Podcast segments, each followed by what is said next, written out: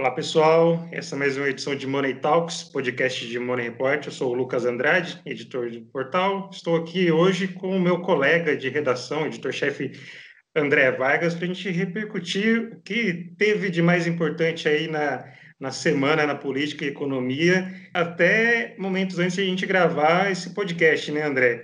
As emoções não, não cessam, tanto na política na economia aí. É, hoje, nesta sexta-feira, veio a confirmação da indicação do Cássio Nunes para o STF, né? Essa, essa indicação do presidente Jair Bolsonaro já foi publicada no Diário Oficial da União. Ela deve ser oficializada depois de uma sabatina, de todo um ritual lá no Senado, e somente depois da aposentadoria do Celso de Mello, aí em meados de, de outubro. André, o que, que você pode falar dessa nomeação, dessa escolha do presidente Bolsonaro é, para o STF? Olá, olá a todos, bom dia. Bom, a indicação do desembargador Cássio Nunes, uh, sob o aspecto técnico, ela está correta, ele é um sujeito que veio do quinto, constitucional, é um advogado, está no Tribunal Regional Federal da Primeira Região, ele, ele tem uma carreira é, competente e tudo mais, ele tem um perfil, só que assim, ele está sendo muito bombardeado, e para o bem e para o mal, ele está sendo bombardeado à direita e à esquerda. Ou seja, a temperatura nunca está baixa no governo Bolsonaro. É, à direita, ele é bombardeado por ser um garantista. É, um, é, um, é uma denominação que nós não ouvimos muito, mas é o seguinte: ele é um juiz que preza pela garantia dos direitos dos réus. Certo? Isso desagrada a, a ala mais punitivista do governo, a ala mais ligada à Lava Jato. Agora, da parte dos progressistas, ele desagrada por ter. É, ele é um sujeito que tem um perfil pró-mercado, ele é um católico praticante, é relativamente jovem, vai ficar muito tempo na corte, tem 48 anos, e ele é, liberou produtos, liberou pesticidas à base de glifosato. O que desagradou no passado recente, desagradou muito os ambientalistas que defendem uma limitação do uso desse tipo de defensivo agrícola. Então ele está sendo bombardeado todo lado, já tomou pancada do Silas Malafaia e é, em termos de opinião pública, o que pega para ele é o seguinte: vocês lembram do caso dos vinhos caros em Alagosta? Bem, ele foi, é, é ele foi o desembargador que liberou a licitação do STF para aquisição de vinhos finos e lagostas. Isso pegou mal, não tem condições de, de, de, de avaliar a legalidade do ato ou não. Mas para a grande opinião é isso que pega contra ele. Agora, a direita e a esquerda eu já apresentei. Claro. Então, assim, eu acho que para a gente, se a gente fosse resumir essa semana, não sei numa frase, mas numa expressão, mas seria aquela que o Bolsonaro re, reafirmou, né? Esquentou sua relação com, com o Centrão. É, esse nome do, do Cássio é, agradou esse centrão, né? A gente viu toda a mobilização aí durante a semana. O Cássio Nunes, ele é do Piauí, que é terra do Ciro Nogueira, que é um dos, um dos representantes, né? Um do, dos líderes do, do centrão, e isso agradou bastante ele. A gente é, viu também que todo esse trâmite do Bolsonaro, na verdade, a especulação em torno do nome do Cássio, que não era um nome que aparecia aí cotado, né? Teve um jantar na casa do Gilmar Mendes, com participação do presidente do Senado, Davi Alcolumbre, é, do, do ex-presidente do STF, Luiz Fux. Então, assim, teve, foi tudo bem, muito bem amarrado aí. É, essa, o Bolsonaro fala que ele era um candidato antissistema, mas a gente vê que essa nomeação foi totalmente pró-sistema, tanto é que está desagradando essa base mais, mais radical dele, né? É, várias críticas, como você mencionou aí, do, do Silas Malafaia e essa, essa ala mais, mais radical ligada ao presidente Bolsonaro. Resta, resta saber, Lucas, um, uma questão, quer dizer assim, é, como o Cássio Nunes vai se comportar enquanto jurista? como, como serão os votos deles? A gente sabe que ele é um legalista, isso é sempre, ele sabe que ele é um legalista garantista, isso sempre é bom para um país, é sempre bom para a Constituição, é, é, para o cumprimento da Constituição. Agora, temos que ver como é que vai ser a narração, porque ele também não tem um perfil é, de ser um grande pensador do direito, de apresentar grandes soluções. A ver, fica a ver. Vamos lá.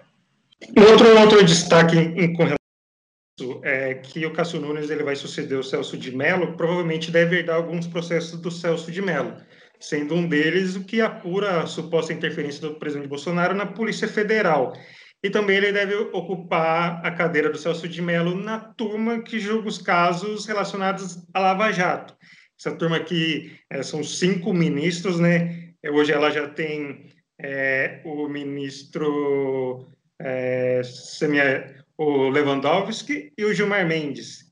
E aí, se somar mais três, estão é, impondo diversas derrotas aí a Lava Jato. Então, assim, tem todo um lado estratégico aí dos processos, é, dos casos que o Cássio vai é, vai herdar do, do Celso de Mello. Eu só queria fazer uma intervenção, só para a gente finalizar a temática Cássio Nunes.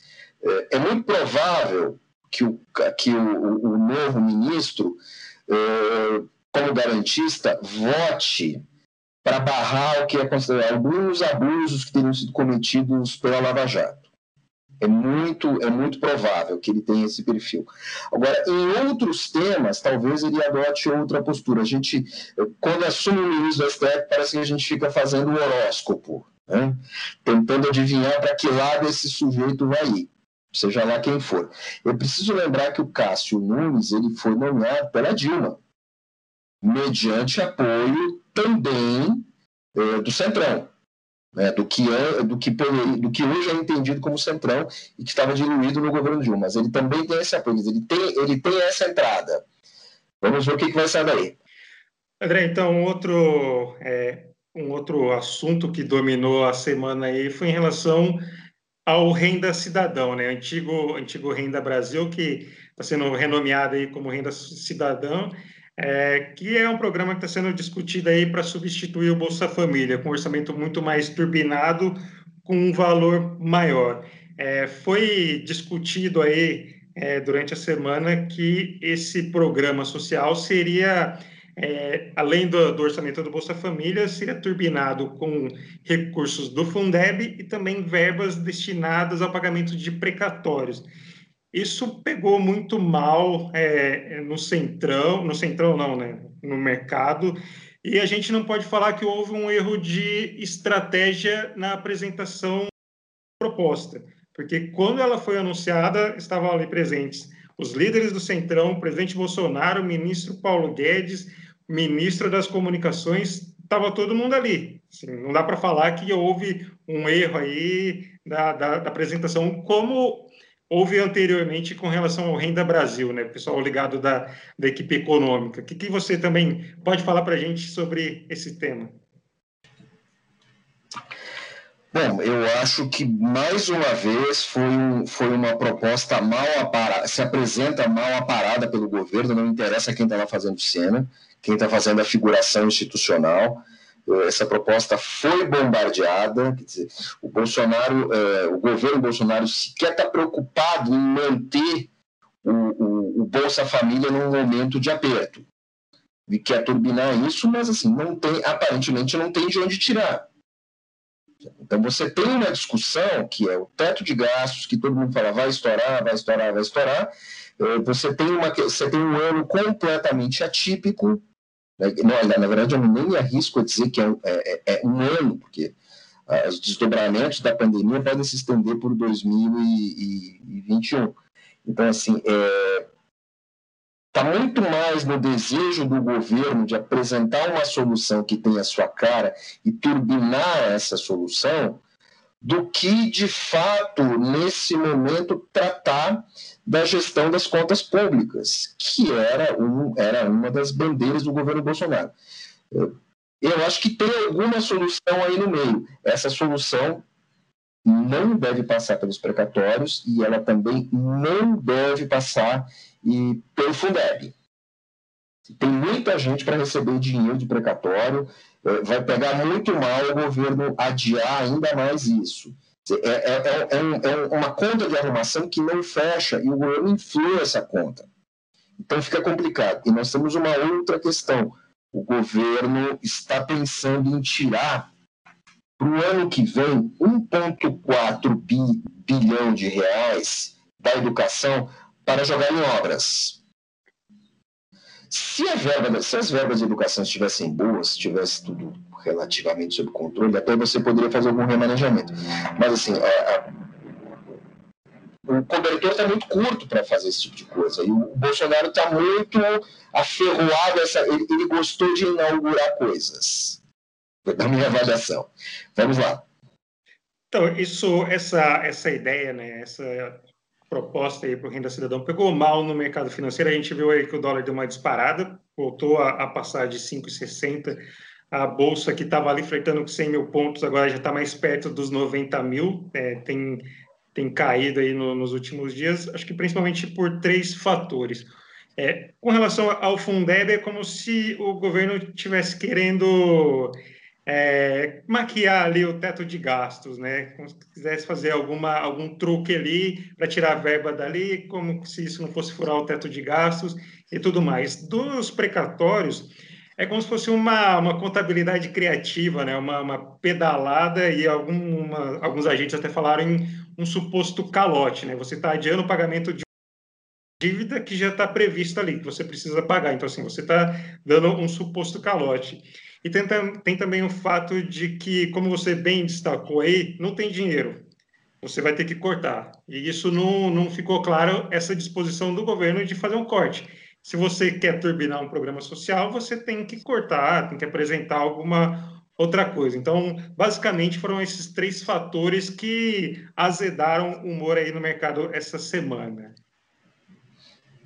E você tem também o posicionamento do ministro Paulo Guedes, certo? que está o tempo todo, ele me parece muito uh, desgastado, até mesmo fisicamente, ele está o, o tempo todo apagando incêndio. Quer dizer assim, o governo se comporta tentando agradar dois lados. Ele se comporta tentando apresentar o seu lado populista, Bolsonaro pensando na reeleição, e tenta agradar ah, aos investidores. O Brasil tem o Brasil tem um nível de poupança interna muito baixo, o Brasil precisa de dinheiro de fora, o Brasil precisaria ter no mínimo o dobro de poupança interna, para conseguir realizar o, seus captação de recursos internos. Então fica essa, essa eterna é, briga do, do, cobertor muito curto.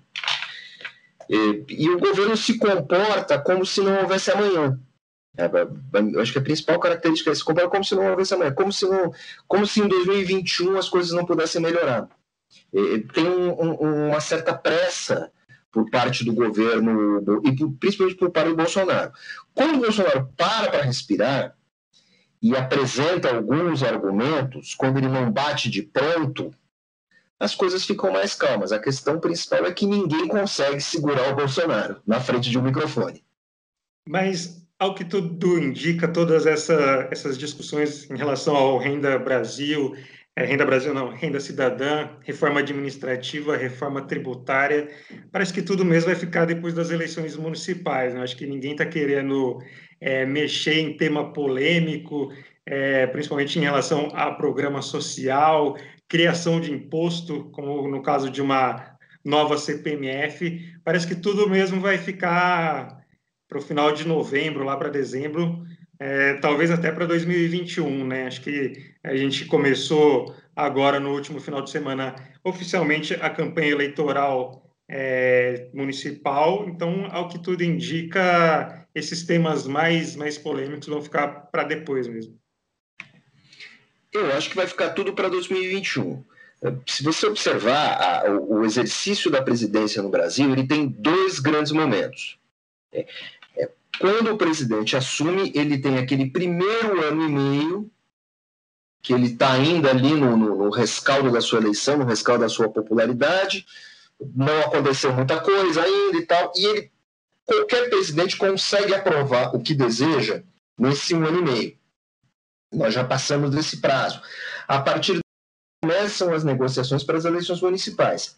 Para tudo, porque os candidatos têm seus compromissos com suas bases, têm seus compromissos com o funcionalismo público, com categorias e com tudo mais. Então, não vai acontecer nada daqui para frente.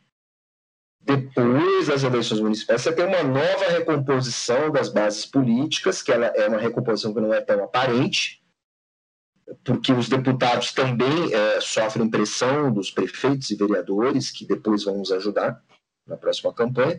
E aí começa de novo, começa a fase 2 do exercício da presidência. Qualquer presidência do Brasil desde o início, desde a redemocratização. Então, ficou para 2021. E 2021, novamente, nós temos um ano e pouco, logo depois começa a campanha do presidente. André, vamos, vamos passar para um outro tema não menos polêmico, agora colocando aqui em pauta o ministro Ricardo Salles. O ministro parece que está sempre na, na berlinda, mas sempre tem o respaldo do presidente Bolsonaro, né? Essa semana a gente teve algumas é, decisões é, que, tão, que estão suspensas né, pela Justiça Federal, estão sendo contestadas é, no, no Supremo.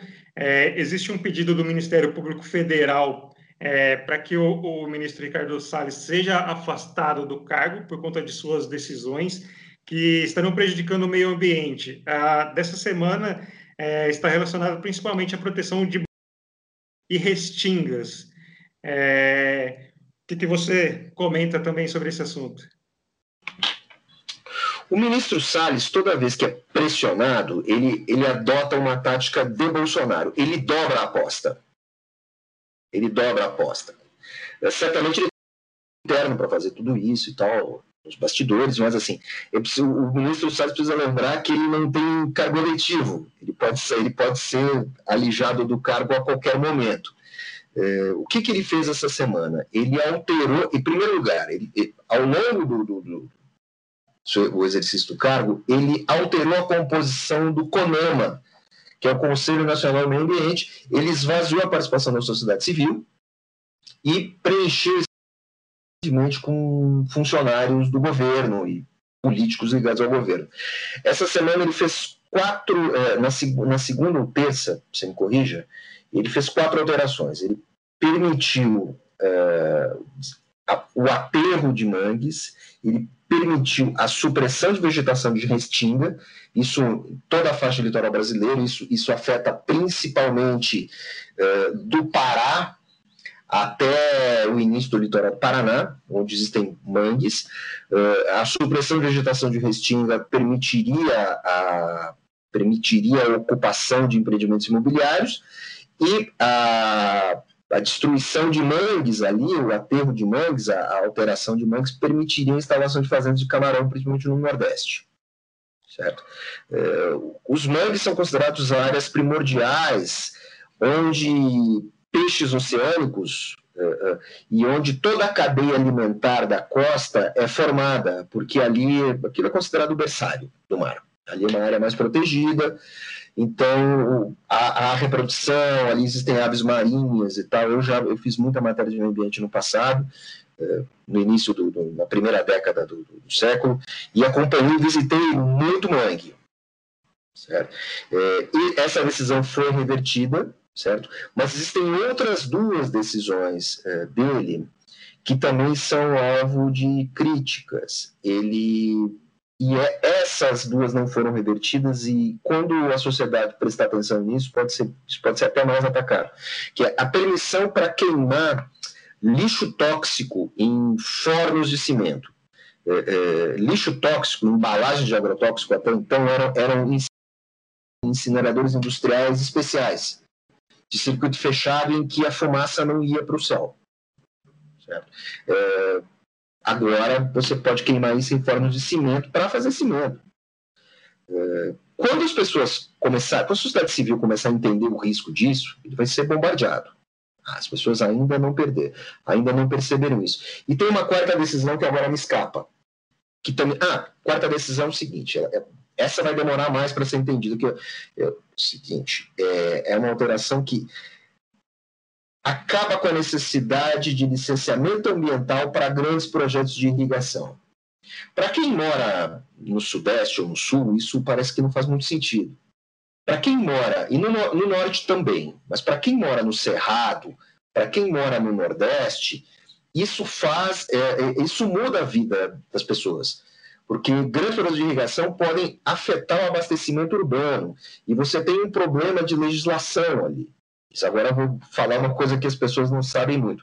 A lei que rege isso diz que a prioridade sempre é o abastecimento urbano. Então, grosso modo, você pode dizer que essa decisão do CONAMA é ilegal, porque ela eventualmente pode afetar o abastecimento urbano em cidades uh, do Cerrado, até porque grandes projetos, grandes projetos agrícolas, vamos falar de algodão, por exemplo, exigem muita água. Então, você pode afetar, uh, afetar o abastecimento. Só para você ter uma ideia, na região de Mendoza, no, no, na Argentina, todo o abastecimento de água dos vinhedos, todo por lei, todo ele é negociado. E é possível fazer um trabalho bem feito. Vamos lá. Essa, a, a, gestão Salles, né, a gente acompanha aí, tem sido muito bombardeada por conta das queimadas na Amazônia e no Pantanal. Esse, esse tema, inclusive, chegou à eleição americana, né, no debate entre o presidente Donald Trump e o Joe Biden.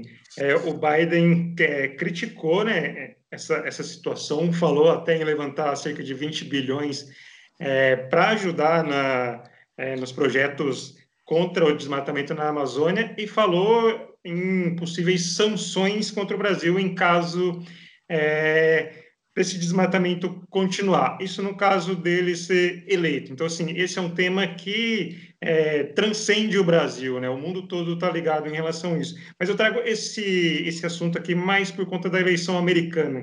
É, nas últimas horas aí a gente teve uma notícia que pode ter uma, uma reviravolta importante aí. O presidente Donald Trump foi diagnosticado com é, coronavírus. Provavelmente, assim, ele não, não, não teve nenhuma. Aparentemente, está tudo bem com ele, tem todo o acompanhamento médico é, possível é, só que isso muda bastante na campanha. É, o Trump ele vai ter que passar aí pelo menos os próximos 14 dias em quarentena, isolado na Casa Branca. Então, assim, ele não vai poder participar de comícios, é, não vai poder fazer viagens para os estados. É, e provavelmente tem a questão do próximo debate, se eu não me engano, acho que é em 15 de outubro. Então, assim, é uma coisa que mexe muito nessa reta final da campanha nos Estados Unidos. Né? As eleições é, estão marcadas para 3 de novembro, então isso é uma coisa que surpreendeu bastante aí, que vai mexer muito aí no cenário. Bom, é, o presidente Donald Trump é um sujeito que coreografa muito bem seus movimentos. Certamente ele não vai ficar parado na Casa Branca se recuperando. Ele vai continuar em ação, vai continuar agindo no Twitter, vai continuar causando. É, não se sabe o quanto disso é, não digo que seja uma farsa, pelo amor de Deus, mas assim, não se sabe o quanto ele, ele pode deixar de perder. Porque na eleição, o clima de polarização da eleição americana talvez tenha pego muito mal a maneira como ele se comportou no debate. Que ele, ele tratou muito mal o seu adversário Joe Biden. Não foi um debate, digamos assim, muito. muito não foi, não foi uma conversa entre cavalheiros. Então ele foi muito criticado por isso. Resta saber que como ele vai tratar, como ele vai tratar, como ele vai dar os próximos passos da sua campanha. É uma grande oportunidade para Joe Biden. É, a declaração do, do, do Biden sobre o Brasil, mais uma vez, né, deixaram, deixaram o Bolsonaro perto do Twitter.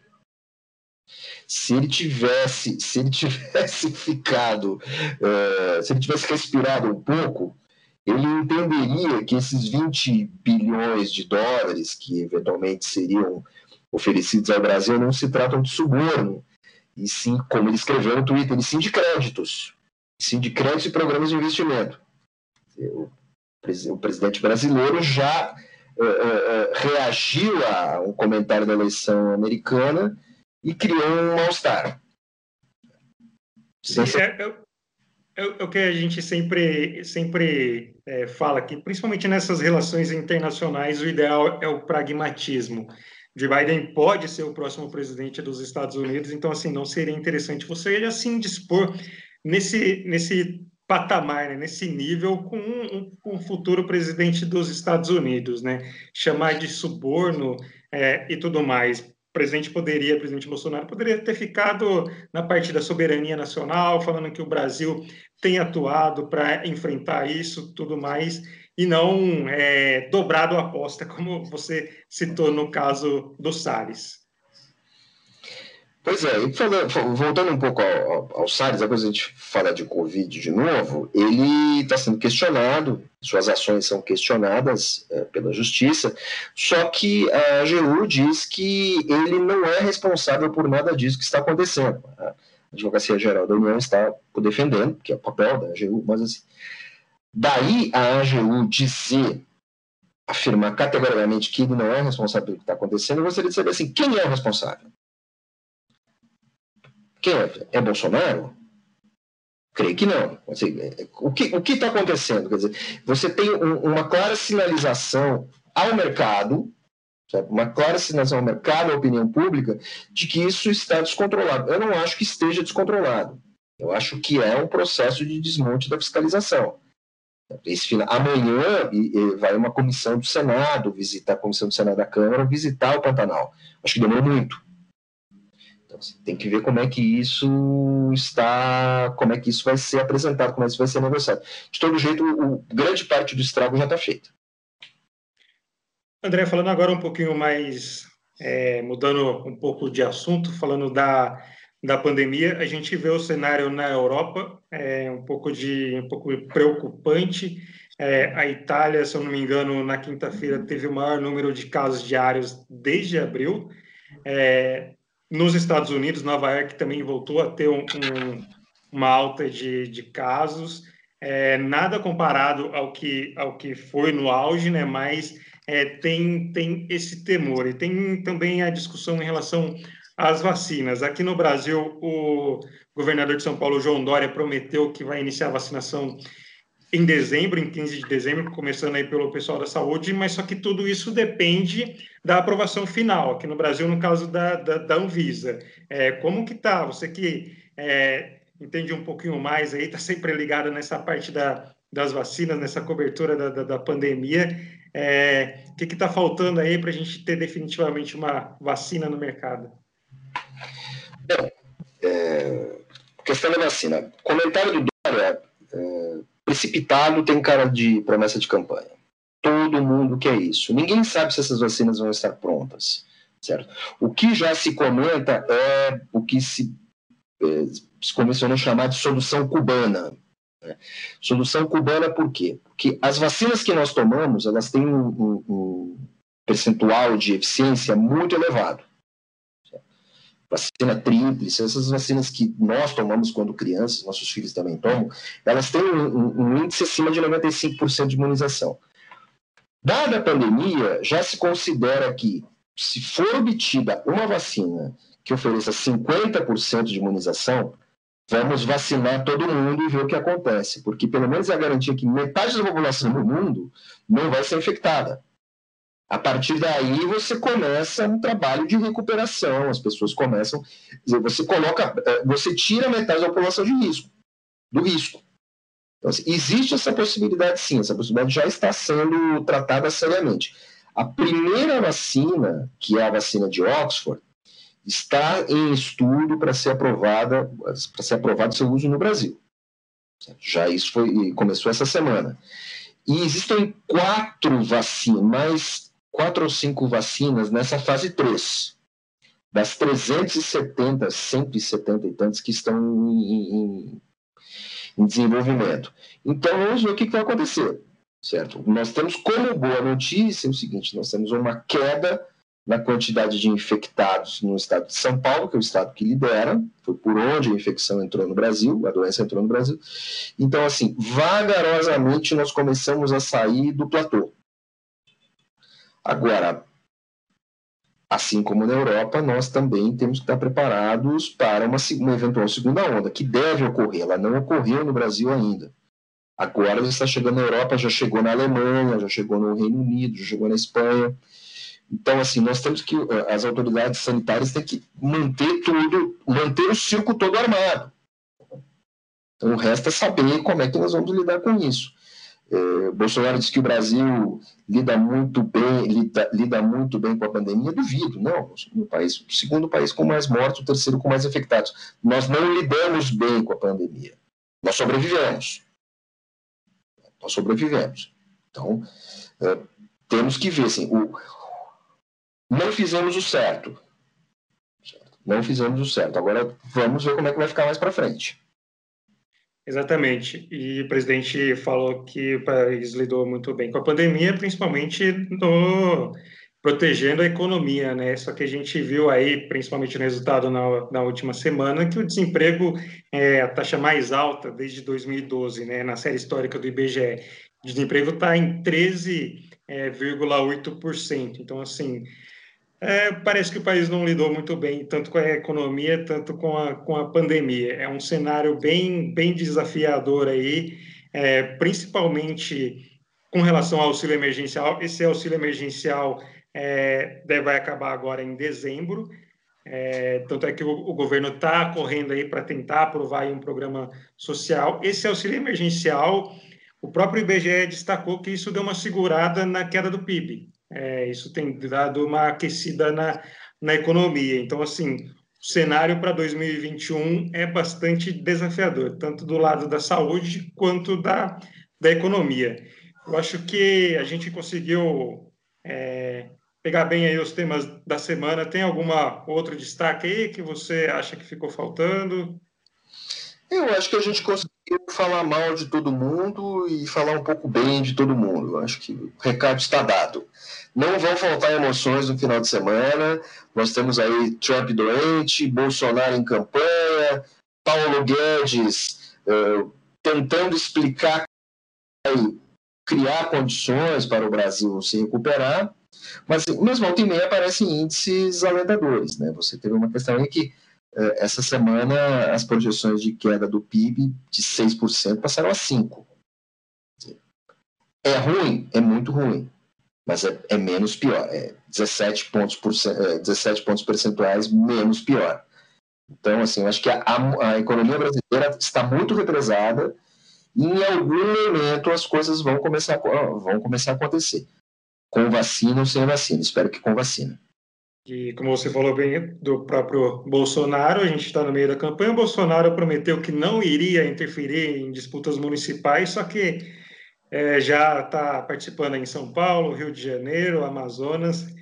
Eu acho que ele não vai, não vai ficar muito tranquilo aí sem, sem interferir na, nas campanhas. Né? Sempre que tiver algum aliado ali ou então algum rival na disputa, ele vai, vai entrar em campo, não vai deixar passar batida. Então é isso, meus caros. É, vamos encerrando aqui mais um Money Talks, podcast de Money Report. Agradeço a sua, sua atenção, a sua paciência até aqui. Como o André é, bem destacou, a gente conseguiu falar bem de todo mundo, mal de todo mundo, mas o que aqui no Brasil e também no mundo, a gente vê que as emoções sempre sempre ocorrem, né? Até, até o último instante sempre tem alguma coisa que pode mudar completamente o cenário e trazer muita instabilidade, tanto na política quanto na economia. André, muito obrigado mais uma vez, até a próxima. Obrigado pela apresentação, até a semana que vem. Tchau, tchau.